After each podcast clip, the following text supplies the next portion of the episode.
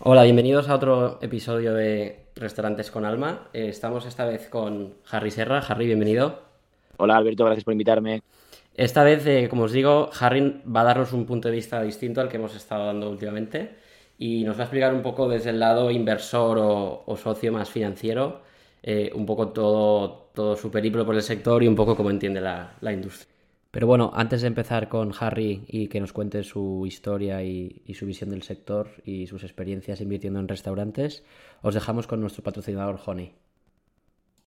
Honey es la mejor plataforma para pedir y pagar desde la mesa de los restaurantes. El cliente escanea el QR y con su móvil pide y paga sin esperas. Conseguirás aumentar el ticket medio, duplicar las reviews en Google y optimizar la carga de trabajo del camarero. Por fin vas a conocer los datos de todos los clientes que pasan por tu restaurante, potenciando marketing y ventas. Honey se integra con el TPV para que sea más fácil, rápido y sin alteraciones en la operativa de tu restaurante. Pide tu demo de forma gratuita. honey.app Gracias, Honey. Para los que os interese saber más de ellos, os dejo en el link del podcast eh, acceso directo a su página web. Y así vamos con Harry. Entonces, Harry, para los que no te conozcan, si quieres, antes de empezar, eh, cuéntanos a día de hoy eh, qué vínculos tienes con la restauración y, a qué te dedicas un poco en general. Mm, vale. Bueno, bueno, me llamo Harry, como ya me has dicho tú. Eh, dirijo desde hace ocho años, junto con mi hermano Tony, eh, eh, un vehículo familiar, un holding que se llama Salomon 1965. Lo que hacemos principalmente es invertir en, activos inmobiliarios de todo tipo para generar valor y luego pues o venderlos o mantenerlos en alquiler.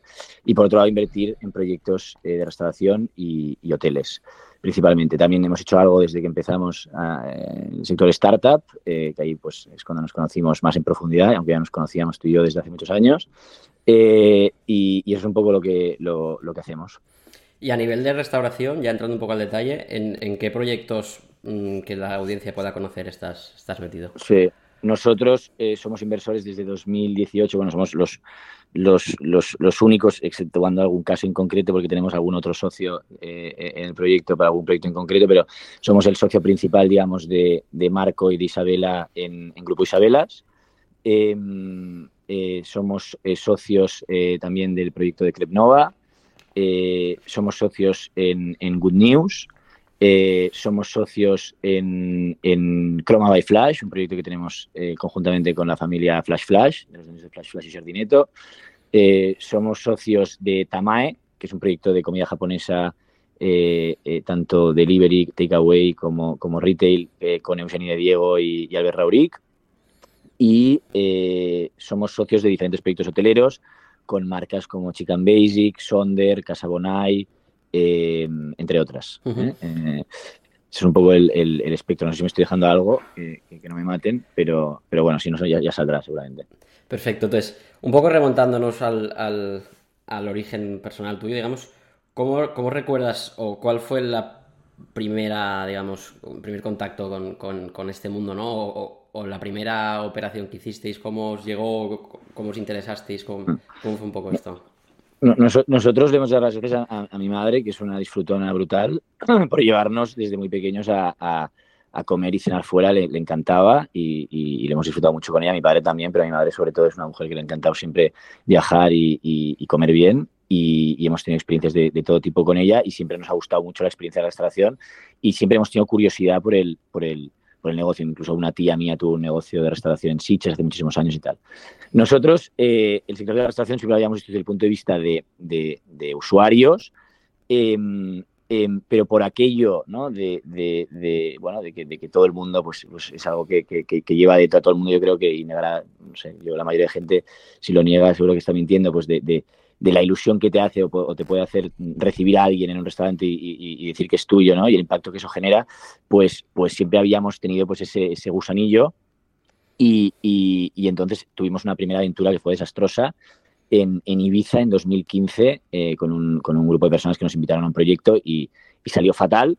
Y, después de eso dijimos que nunca más íbamos a volver a invertir en restauración eh, y mira, ya aquí estamos. O sea que eh, eh, experiencias a nivel personal buenísimas como usuario y como inversor nuestra primera experiencia eh, cagada. O sea que empezamos bien. Y entonces a partir de ahí, como, como o sea, bueno, nosotros, nosotros, nosotros como, como, te, he dicho, siempre habíamos eh, entendido la inversión desde el punto de vista eh, inmobiliario o financiero. Eh, pero, pero por financiero me refiero a pues, que siempre habíamos invertido en, activos inmobiliarios o activos financieros, pero también, como, como te digo, y, siguiendo un poco la, la, línea de, lo que nos gustaba salir a comer y cenar, pues hace pues ya pues, 7, 8 años empezamos a, a frecuentar muchísimo eh, el restaurante de Marco, eh, que, junto con su madre pues eh, tenía en la calle Ganduchel, el primer Isabelas. Ahí nos hicimos intimísimos amigos. Nos encantaba a los dos, evidentemente, pues los negocios en general y, el proyecto Isabelas, pues era un proyecto que desde el principio, cuando lo cogió Marco, pues era un gran negocio. Los dos teníamos claro que podía escalar y cuando se presentó la oportunidad, eh, nosotros, aún habiendo tenido una muy mala experiencia inicial, eh, nos tapamos los ojos y nos, subimos al carro de Marco y, abrimos un, segundo restaurante con él, que fue Velas, y, ese fue el inicio de, la historia de, Salomón y de Isabelas eh, como grupo juntos, con Velas. Y, para que la gente lo entienda, ¿no? Porque yo creo que mucha gente que, está en una situación pues que tiene su primer restaurante o tiene un par y, y bueno, siempre esta figura como del del inversor, por así decirlo, ¿no? Y, luego sí que es verdad que hay muchos perfiles de, inversor, pero mm. cuéntanos un poco de ti, o sea, ¿qué, cuál es tu modelo óptimo, ¿no? Un poco sabiendo que ya has invertido en varias cosas y que luego cada uno es de su padre y de su madre y, unas cosas salen bien y otras no tanto. ¿Qué es lo que te gusta a ti ahora, no? O sea, es, oye, encontrar a alguien que haya validado un modelo, que tenga un restaurante que le funcione y entráis para ayudarle a crecer a nivel aportar fondos y, y el know-how que ya tenéis es alguien, o sea, bueno, no sé, cuéntame un poco. A ver, yo, creo que, cualquier inversor eh, y, luego, y luego inversor en restauración lo, que quiere es máximo rendimiento, mínimo riesgo y en el menor tiempo posible. ¿no? Eso es lo que eh, a priori quiere todo, todo el mundo cuando invierte o cuando invierte en restauración, ¿no? que es otro tipo de inversión. Entonces, al, fin, al principio nosotros, pues la, la, la, yo creo que lo, que lo que queríamos era pues un negocio eh, pues que nos hiciera ilusión, evidentemente, que confiáramos en el gestor, porque ya había validado eh, eh, su modelo de negocio con un, con un producto eh, y luego em, pues que, que, nos, que nos remunerara el capital que, que, habíamos invertido rápidamente, ¿no? O bien, entiéndelo como quieras, recuperándolo muy pronto, o bien pagándonos cada mes un dividendo y luego recuperando ese, ese capital inicial en una potencial venta de ese negocio en concreto. O sea, había muchas maneras de entenderlo. Pero yo creo que al final, cuando inviertes en restauración, tienes, tienes dos modelos. El modelo que yo llamo piso o bono, ¿no? que es ese modelo de negocio restauración que no tiene una ambición brutal de crecer, pero lo que hace es generar eh, mucho cash flow eh, y, te remunera cada mes, ¿no? como, como un Pepe, que eso mm, muchos inversores eh, lo agradecen y además la restauración bien, bien, bien gestionada puede ser una alternativa buenísima ¿no? a, otros productos financieros si realmente consigues generar ese cash flow recurrente y tener una cierta seguridad y hacer que tu restaurante, digamos, se consolide. O sea, inicialmente puedes tener la opción de, oye, yo invierto en restauración porque quiero, con un pequeño restaurante, dos o tres, pues máximo dividendo y máximo remuneración sobre mi capital, o la opción eh, más del, del, del, formato private equity venture capital, que es, oye, yo te meto dinero en este negocio, validamos que es cash flow positive, que, tiene, que tenemos un caso, ¿no? que hemos encontrado que, que, sabemos hacer las cosas y a partir de ahí, oye, todo lo que genere el negocio, reinvirtámoslo e incluso dopemos el negocio con más capital o del propio inversor inicial o de otros inversores, hagámoslo crecer y ya, y ya veré mi capital remunerado cuando este proyecto pues, se liquide en un futuro o, lo que sea, ¿no? Entonces, para mí hay estos dos formatos. Yo creo que todos los proyectos empiezan con, una idea inicial de, oye, que sea rentable, ¿no? Porque si ya no es rentable el primero, pues la hemos cagado, ¿no? Eh, eh, y luego, pues, eh, puede, puede pasar otra cosa, ¿no? en el caso de Isabelas, que es un muy buen ejemplo de esto, Velas fue un gran negocio mm, remunerador de capital, en el sentido que repartía dinero desde el principio cada mes. después vino Harris, que, que fue lo mismo, y luego eh, eh, vino eh, Julietas, que fue lo mismo, pero cuando hemos empezado a abrir 8 o 9 más, ¿no? pues de alguna manera tienes que tomar la decisión de sacrificar esos recursos que te remuneraban mensualmente o anualmente en pro de un proyecto superior y que, potencialmente puede hacerte ganar mucho dinero a, a, medio o largo plazo. ¿no? Entonces, yo creo que cada caso es, es, distinto y cada inversor es distinto y, lo que tiene que casar al final es la expectativa del inversor con la expectativa del promotor del proyecto. ¿no? y, eso es lo más importante. O sea, entiendo que al final, ¿no? Y, yo creo que comparto un poco la visión, o sea, es un enfoque de o, una inversión, como decías, como, con menos riesgo en el sentido de que te va pagando cada mes, luego obviamente tienes riesgo de que el proyecto se vaya a la mierda. Mm. Y luego la otra es el ir reinvirtiendo lo que se genera para, para hacer la, la bola más grande, ¿no? Y, y- Mm. y un proyecto más ambicioso. Entonces, yo creo que sí que es súper importante. O sea, yo creo que lo, lo más importante cuando alguien hable con un inversor es que esté el, el gestor y el inversor alineado, ¿no? En Exacto. cuál de los dos. Y luego habrá casos, como el que mencionas, que durante El proceso. durante el proceso, ¿no? Pues eh, es algo progresivo, o uno convence al otro, vamos a decir, ¿no? De... Bueno, yo creo que yo creo que se da de una forma muy natural cuando ves Sí. que tienes algo entre manos que puede ser eh, algo más que un piso bono, ¿no? O sea, Sí. yo, yo- yo- yo creo que llega un momento que dices, oye, aquí tenemos, hemos encontrado petróleo y, y fuera de, de- de remunerar y, y de ser cortoplacistas eh, en el sentido de, de esa remuneración, pues, pues vamos a sacrificarnos un poquito en pro de, de lo que pueda acabar siendo esto en, en- en- en- el medio plazo. Y, y eso acaba, acaba pasando. Y si no, se, se puede sustituir a ese inversor que quiere un modelo de cash flow mensual por otro que tenga una visión de Mm. más largo plazo. Aquí lo más difícil, y tú lo sabes mejor que yo, es que el negocio gane dinero. ¿no? O sea, si, si gana dinero, ya te puedes eh, poner eh, a debatir ¿no?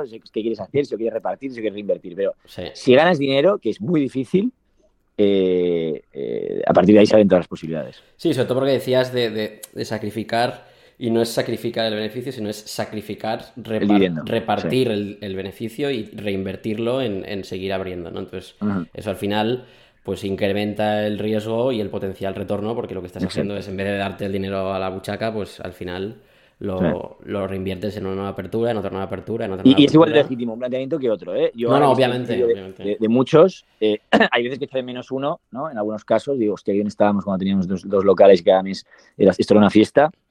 Y luego hay otros proyectos que, que pagan cada mes y que me hostia, qué ganas tengo de, de, de que, de que se me plantee la, la opción de, de hacerlos crecer y, y, en todo caso sacrificar este, esta recurrencia. Yo creo que, que, que, ya te digo que, va, que, que, que te- que pasa de todo y, to- y todos los escenarios son buenos. Y pre- Mientras, sí. mientras el negocio gana dinero. Mientras Sí, sí, dinero. claro.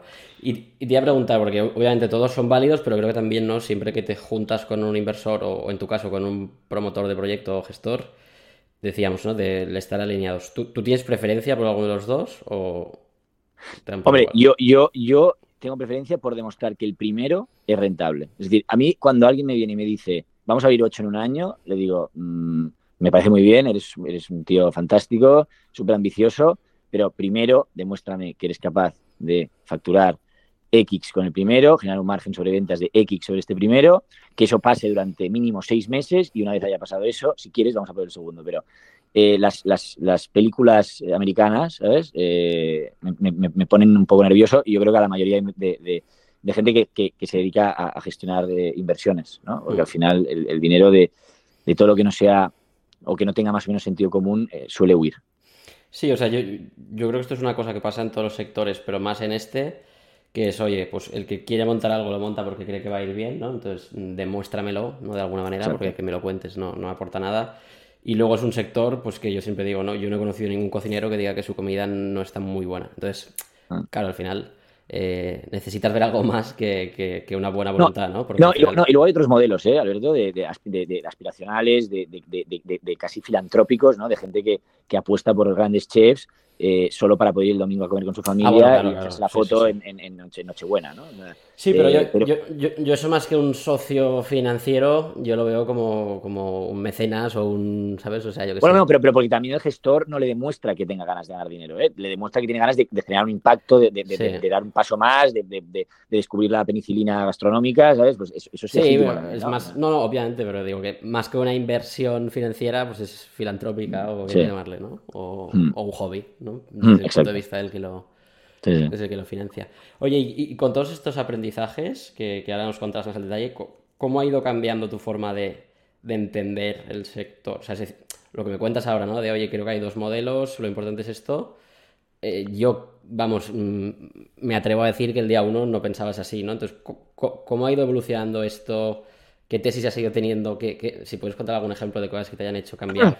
llegar No, yo, yo, yo lo que lo que mm, lo que lo que he descubierto es que eh, a medida que creces es más difícil eh, ser rentable. Es una cosa que, parece como muy obvia, pero, pero cuando estás ganando dinero con dos o tres locales, eh, eh, dices, bueno, pero ¿por qué no voy a ser capaz de hacer esto con tres, con, con, con 100, ¿no? Eh, entonces, yo, lo- yo lo que creo es que está muy de moda, y, y uno de los aprendizajes que yo me llevo es, está muy de moda lo de, lo de hacer grandes anuncios, ¿no? Y, y grandes apuestas y, grandes titulares, ¿no? de, pues de, grandes aperturas, de, muchas inversiones, de, grandes fichajes y tal.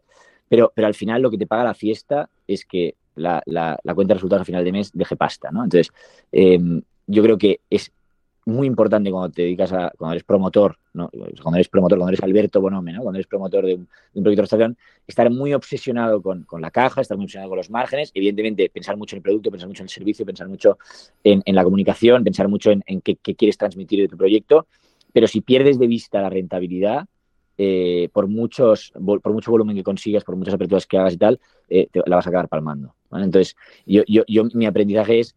Eh, tanto en proyectos que estamos en fases muy avanzadas como en proyectos que estamos en fases muy iniciales, eh, que no nos no, dejarse llevar por, por, la alegría, no dejarse llevar por la, por la que, que, yo soy el primero optimista y el primero y, y, obsesionarse porque en cada caso, en cada proyecto que hagas, se cumplan las mismas métricas, ser súper eh, súper eh, escrupuloso, ¿no? O sea, yo, yo hay, un ejemplo que, me encanta que, o sea, Marco es un obsesionado en Isabelas con, la, rentabilidad y con, y con, los márgenes, pero, pero, pero le encanta crecer, ¿no? Es una persona eh, en ese sentido eh, que, le tiene poco miedo al riesgo. Pero, por ejemplo, Ernesto Farrés en Crepnova es un hombre que, pasó de 1 a 2 en 10 años, de 2 a 4 en otros 10 años, ¿no? Y cada eh, es una persona que le cuesta mucho avanzar en, el propio crecimiento de su compañía en términos de, de aperturas, porque es tan, tan honrado y está tan obsesionado con, esa política de, márgenes, de buen servicio, de, calidad, que, no se podría dormir por las noches, y, lo dice así de claro, si, creyese que por estar abriendo más locales, facturando más, eh, contratando más, y, no, y cumpliendo ese sueño un poco americano, pues estuviera dejando de eh, eh, cumplir con lo que verdaderamente le importa, que es el cliente es lo primero, la, rentabilidad, los márgenes, el buen servicio, la calidad, ¿sabes? Entonces, eh, eh, eh, hay veces que te frustras como inversor porque un, porque un promotor no quiere ir a un ritmo alto cuando ha descubierto que tiene un modelo de negocio como para escalar, pero también has de entender que, lo dice por algo, ¿no? Y, luego, con errores que hemos cometido en proyectos que han crecido muy rápido, que luego hemos conseguido solventar o no, te das cuenta de que, de que no siempre esa velocidad que parece como que, hemos heredado, parece que hay algún mantra ¿no? en, en, Barcelona y en Madrid de que los grupos de restauración o tienen 10 locales en un año o somos unos fracasados. Eh, entonces, yo, yo, les, yo bajaría un poco el suflé de esa necesidad de crecer, de salir en expansión, de ir a los eventos, de, de, hacer grandes anuncios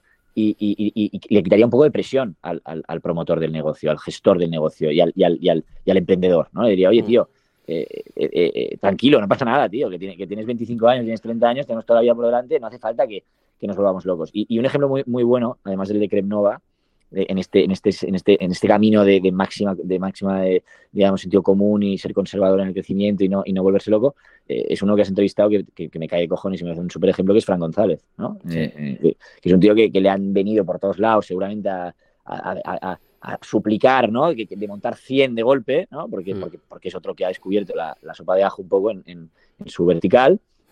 Y el tío ha dicho, no, no, no, yo voy poco a poco, ¿no? En cada caso, en cada paso que doy lo voy a hacer bien, eh, no voy a cometer errores porque cada error es carísimo y oye, esto es una carrera de fondo y no pasa nada, aquí no nos está esperando nadie, eh, ¿no? Eh, no, no, no, tenemos que demostrar nada, ¿no? Y eso, eso me gusta. 100%. No, y, y, creo que igual que decías que hay dos formas de, invertir, o sea, dos tipos de modelos, también hay dos tipos de proyecto o de gestores o de formas de entender el negocio, ¿no? Entonces también es machear el, el, el, cómo lo entiende el gestor con, la presión o mm. velocidad que se le da al negocio. ¿no? O sea, por un lado, estoy 100% de acuerdo de que esta como prisa que hay impuesta no tiene ningún sentido, porque el mercado no se va a ir, o sea, no, no desaparece.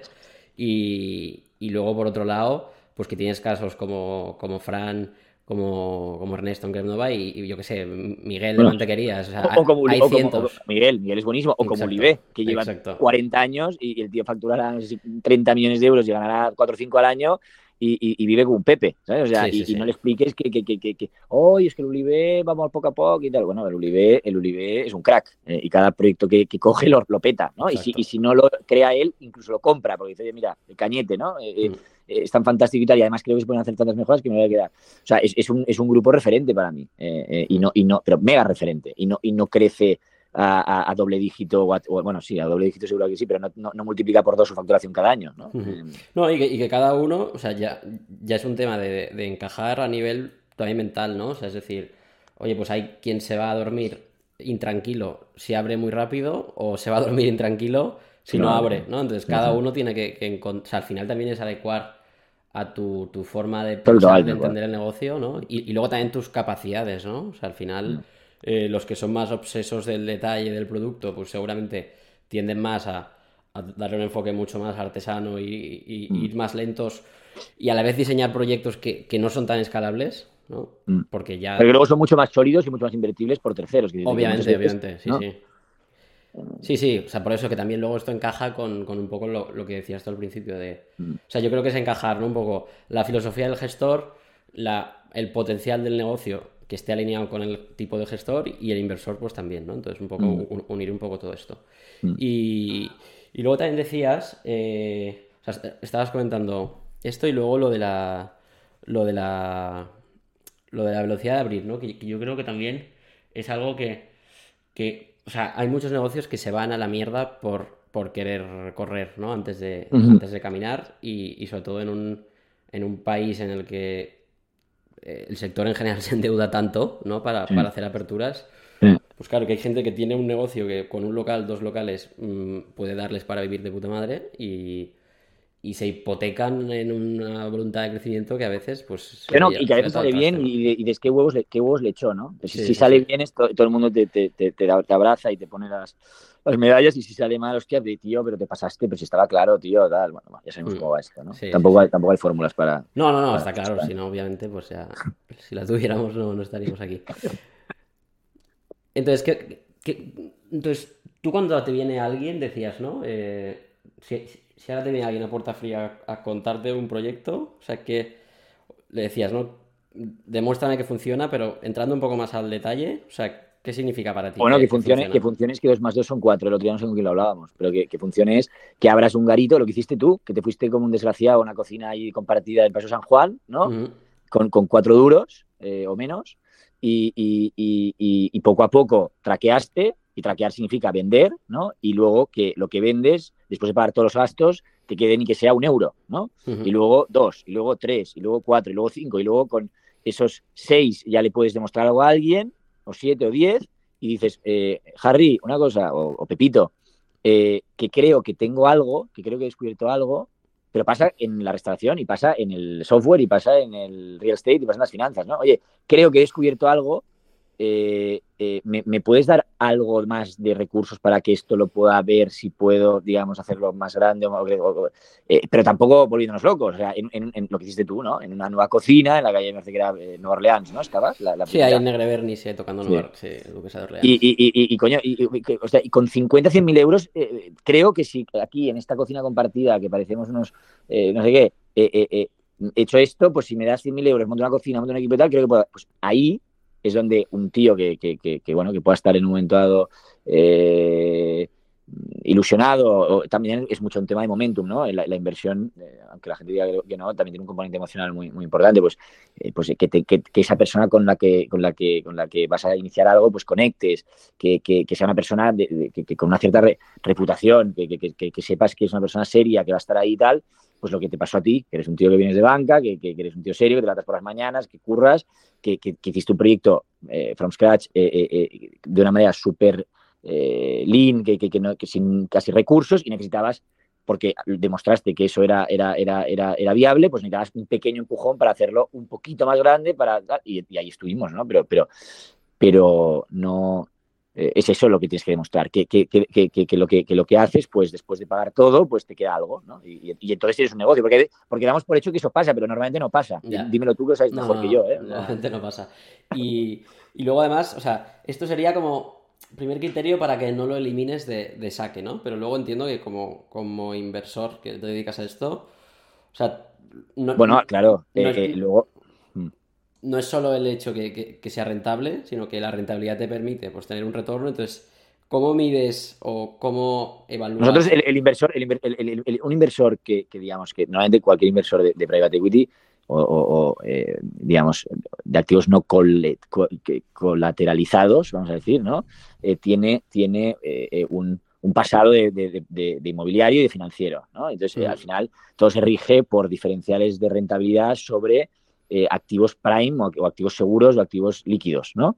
Eh, y entonces a la restauración, como a otros, como, a muchos otros sectores que hay, que para poner, o sea, que, pones a competir, digamos, con estos, con estos activos, digamos, eh, reales o, financieros, pues se exige un diferencial de rentabilidad muy alto, ¿no? Y, muy alto porque tiene mucho riesgo. Y muy alto significa que si el proyecto es un proyecto, como hemos dicho inicialmente, de, cash, de cash flow, ¿no? de remuneración eh, mensual o anual, pues que sea un proyecto que, se te, que te pueda pagar en máximo 3-4 años. es lo que yo al menos exijo, ¿no? Que, que, ese proyecto en el que inviertes 100, pues en, en, 4 años te lo haya pagado como, mucho. ¿eh? O sea, idealmente puede ser un, eh, un, año y medio, dos años, tres años. Eh, si, si, si, demuestras eso, es, es muy probable que, que, también puedas, que también seas un proyecto invertible en un formato más venture o, o, private equity, ¿no? Porque si tú sobre cada 100 euros que inviertes o 100.000 euros que inviertes, te pagas en dos años, sea, eso quiere decir que, que si te meto un millón, ¿no? Eh, pues estás, estás generando seguramente mucho más, ¿no? Y si te meto dos, si te meto diez, y si te meto cien. Entonces, por eso te decía que lo más importante al final es ver que, el, que, el, MVP o que el proyecto inicial es rentable, porque a partir de ahí calibras cuánto es capaz de remunerar ese capital que inviertas sobre él y, escalarlo. Entonces, eh, el diferencial que yo le exijo a, estas inversiones de, de, tanto riesgo sobre inversiones inmobiliarias financieras si un bono americano te paga un 4, un 5 o un, o un activo inmobiliario prime te paga un, 6, pues es, es, es, es mínimo el, triple, ¿no? Eh, porque mm. no tiene esa seguridad, ese colateral, ¿no? Mm. Sí, no, y, y, es interesante esto que dices de la forma de ver la rentabilidad orientado por el payback, ¿no? De, oye, ¿cuánto tardo en recuperar mi inversión? Que es lo más fácil mm. de, calcular sin entrar en porcentajes y movidas raras. Hostia, al final, yo lo que me he dado cuenta en estos años del sector es que muy poca gente eh, gestora lo mira así, ¿no? O sea, ¿Ah, es, surrealista, ¿no? Porque dices, hostia. Eh, o sea, yo, he visto muchos casos que, hostia. Bueno, por eso, existe el Venture Capital en restauración, ¿eh? Porque si no, no existirían eh, los múltiplos que se pagan ni existirían las. ¿no? Sí, pero, pero claro, al final, ostras, he visto mucha gente de, oye, mira, es que cuánto te cuesta un local. No, mira, tanto. Y lo, podéis hacer por menos. Sí, pero bueno, como gano tanto, ya, pero hostia, si, si tu payback es la, la mitad, Quiere decir que ganas el doble en relativo a lo que has invertido, no, no como inversor, sino como promotor, ¿ya? Y luego a la vez, si tienes vocación de crecer, pues te permite el doble de rápido, ¿no? Y, parece algo obvio, sobre todo los que venimos del mundo más financiero, pero no es, o sea, la realidad del sector igual, es, igual es una cosa que, igual es una cosa que, pero igual, pero igual esto ya es la, la, la, que cuando llegas y ya no sabes esto, o ya no lo planteas en estos términos, Sí, igual, igual me has dado una pista por ahí, porque yo, o sea, una pista por ahí en el sentido de lo que, igual yo no lo pienso, pero, pero automáticamente lo, lo, descarto si no va por ahí el, discurso, ¿no? O sea, hmm. a mí me gusta mucho que me hablen de producto y me gusta mucho que me hablen de la ambición y me gusta mucho que me hablen del mercado y, de, y, de, y, de, y, de, y, del, y del plan, pero, pero si no me hablas de, de, de, cuánto necesitas para un local, cuánto en cuánto se paga ese local eh, y, en, y, en, consecuencia con cuánto dinero podemos hacer cuántos locales, eh, pues el discurso lo tienes o sesgado o, mal planteado desde mi punto de mm, vista. Sí, muy verde al final. Para un inversor, ¿eh? sí, sí, sí. Sí, sí, porque luego antes si es un negocio más familiar, que vas fen y vas creciendo y vas viviendo, pues oye, cada uno... No, y al final que no nos olvidemos también que los, que, los negocios de restauración se construyen sobre locales que normalmente están arrendados. Los arrendamientos tienen duraciones entre 10 y 15, y 15 años. Si no eres capaz de amortizar tu inversión en menos de ese tiempo, pues igual pierdes todo el dinero que has invertido, ¿no? Porque, porque, porque se te acaba la fiesta del, de la unidad de negocio, ¿no? Eh, entonces también es un tema que me obsesiona mucho. Eh, cuando planteamos negocios de restauración con CAPEX, pues conseguir grandes eh, duraciones, porque si en un momento dado se te ralentiza ese, ese cash flow ¿no? y ese retorno, pues tener margen como para recuperar en, en, las mismas condiciones económicas que habías pactado inicialmente. ¿no? Que no te suban la renta, que no te echen, que no te pidan un traspaso adicional. O sea, son temas que se tienen que contemplar también. O sea, hay, hay, hay muchas variables. Y oye, decías una cosa muy interesante que últimamente también he oído bastante y lo mismo. O sea, lo, he oído bastante en mi entorno, pero a la vez creo que es algo que, no se habla suficiente y creo que está guay que, compartas aquí tu experiencia. Decías que cuando tienes un local o dos locales, tienes un margen y que cuando empiezas a escalar, baja bastante, ¿no? Y, todo el mundo cuando está empezando y no gana dinero, te cuenta la milonga de que, no, es que ahora esto, cuando tengamos más locales, eh, bajamos costes, eh, no sé qué escala y somos más rentables. Y yo siempre que digo esto digo, imposible. O sea, la restauración mm. es un negocio lineal y que solo incrementa los costes. O sea, es decir, si tú mm. vendes más, eh, por huevos tienes más costes, porque tienes mm. variables y personal que no puedes Bueno, nosotros, nosotros eh, el, tema, por ejemplo, con Isabelas, es que cuando teníamos dos locales no teníamos unas oficinas de un millón de euros al año, ¿sabes? Sí, sí, sí. Eh, en, headquarters, digamos, ¿no? Porque no teníamos 300 empleados.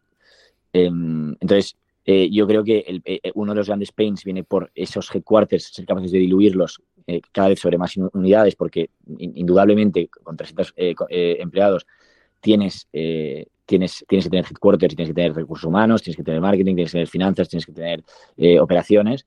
Y, eso hay un punto en el que, en el que, es, muy, en el que es muy pain porque, porque, porque aún no estás ni facturando 40 millones o 50 millones mm. em, em, y no estás facturando uno o dos, con lo cual, no, o sea, facturando uno, dos o tres o cuatro, igual no los necesitas, facturando 40, eh, puedes, puedes, puedes, digamos, tirar bien con la gente que tienes, pero en nuestro caso estamos facturando 20 o 25, ¿no? Entonces, hay esos puntos intermedios en, número de locales y en facturación en los que aún no acabas de absorber bien eh, esos headquarters que vas creando progresivamente, pero que en un momento dado te pesan mucho hasta que no llegas a un nivel determinado de, de revenue, ¿no? Que es un poco lo que yo creo que le, pasa, que le, pasa a Vicio o que, o que, le, o, que le, o, que le, o que le pasa a otros grupos de restauración, ¿no? Que a nivel de unidades de negocio, unidad por unidad, son muy rentables, pero cuando subes arriba eh, todo el aparato que se ha creado para el proyecto que se tiene en la cabeza, eh, pues eh, te destroza ¿no? a, nivel de números. Y, es un poco una de las cosas que te pasan cuando creces, que tienes que equiparte y en consecuencia ese equipo vale dinero y eso penaliza.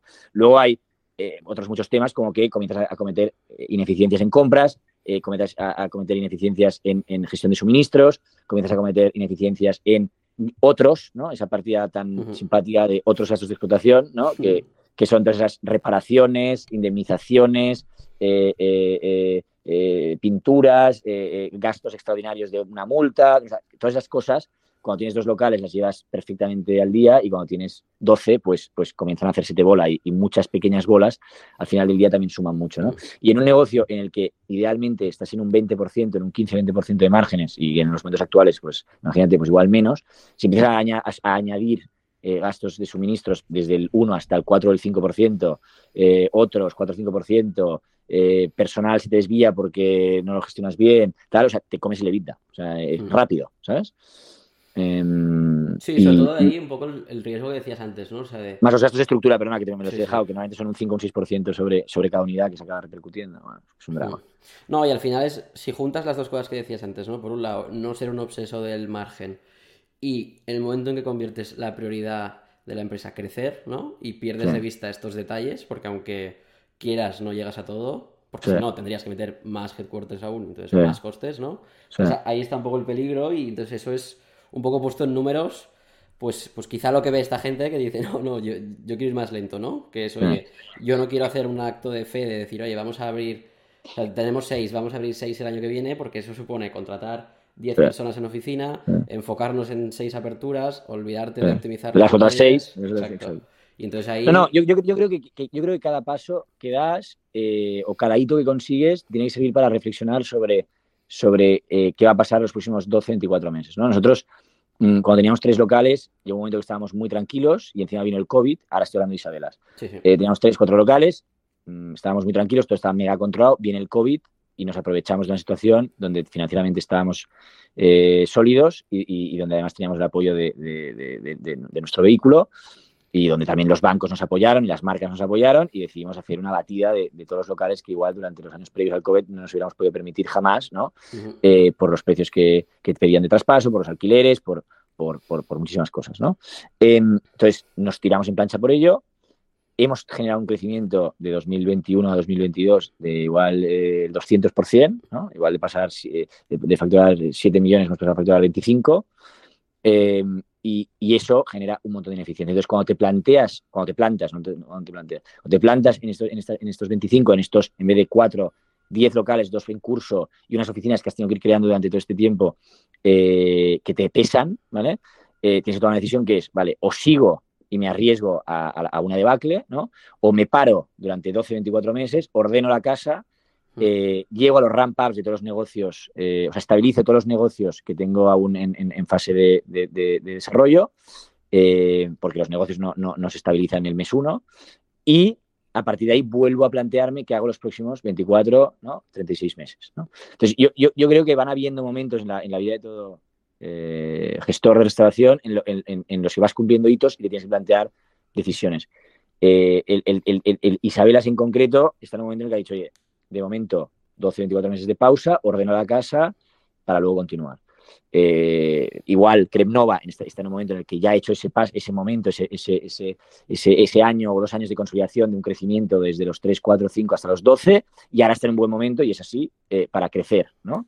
Eh, y entonces se plantea ahora empezar a abrir, meter recursos, porque está perfectamente dimensionado, tanto a nivel de estructura como a nivel de, de, todos los locales que ya existen y, y, va por todas. ¿no? Entonces, hay que ser sincero con uno mismo y, y tener un poco de sentido común. Y hoy decías lo de las oportunidades a nivel de locales.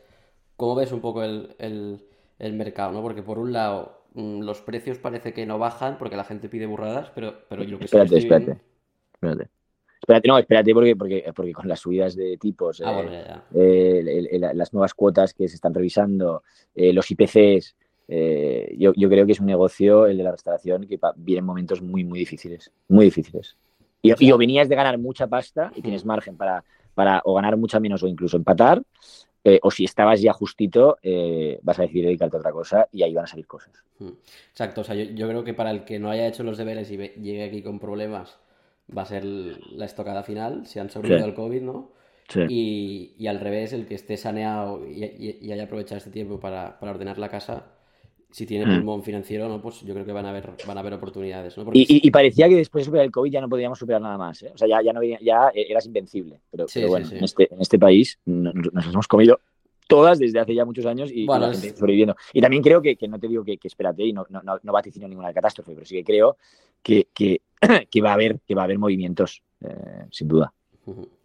Sí, o sea, a ver, de hecho, ha, habido meses de, de Barcelona desierta de locales de todo el traspaso y todo. Luego lo que pasa es que también la gente pone el precio, que es el que pagó en su momento, que, eso está fuera de mercado, ¿no? Entonces yo creo mm. que ya es una cuestión de, perseguir y un toma y daca de negociar, ¿no? Pero que, la gente está subida a la parra aún, pero vamos, que eso... ¿Tú, lo, estás, ¿tú lo estás notando? Sí, o sea, yo estoy viendo que, la gente pide barbaridades estratosféricas, pero que como a la vez pues llevan dos años pidiéndolas y nadie les da ni, ni nada parecido. ¿Y cómo lo hacen? Porque mientras tanto pagan la renta o no?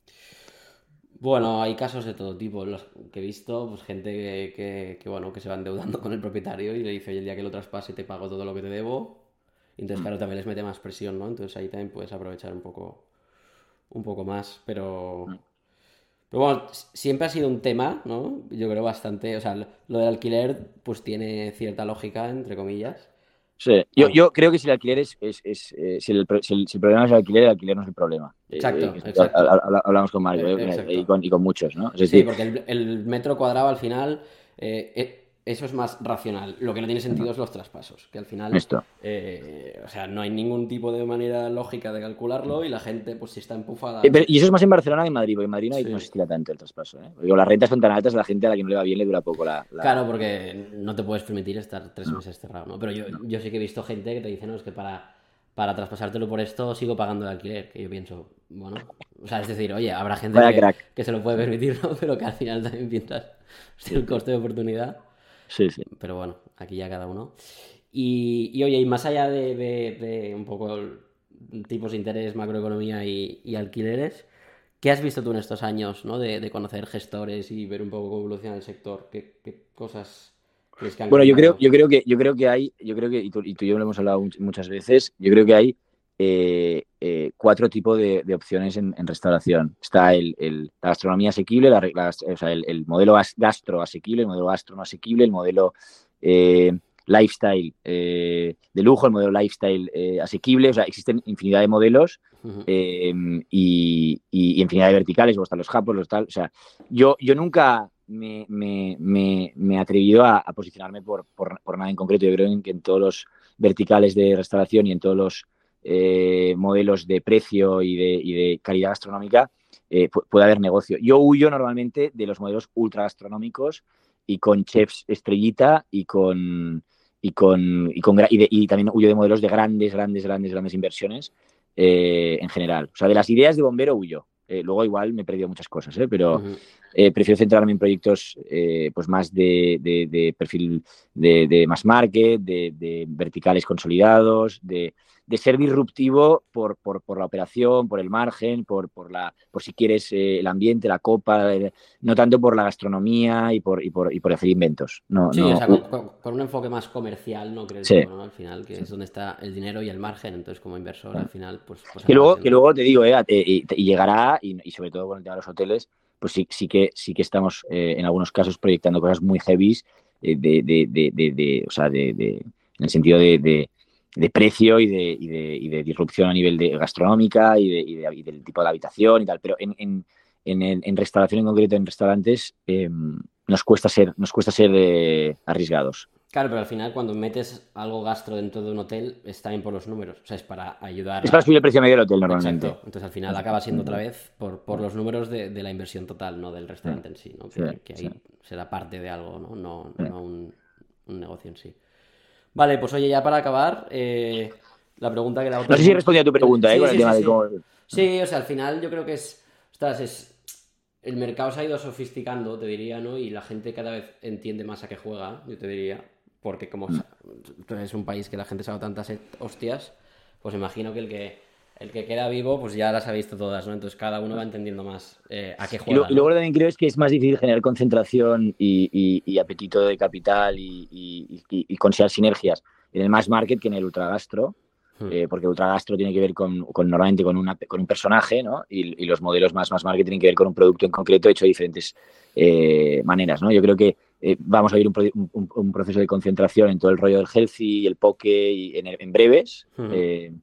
Eh, eh, y yo creo que vamos a, vivir también un momento de concentración y vamos a ver operaciones en, en- en lifestyle, porque hay mucho proyecto lifestyle, aún es un mercado que está atomizado, empiezan a haber grupos y, y todos sabemos cuáles son, eh, que además tienen fondos eh, importantes detrás que han cumplido sus periodos de inversión y, que tienen que o buscar fusiones o buscar compras o buscar, o buscar ventas. ¿no?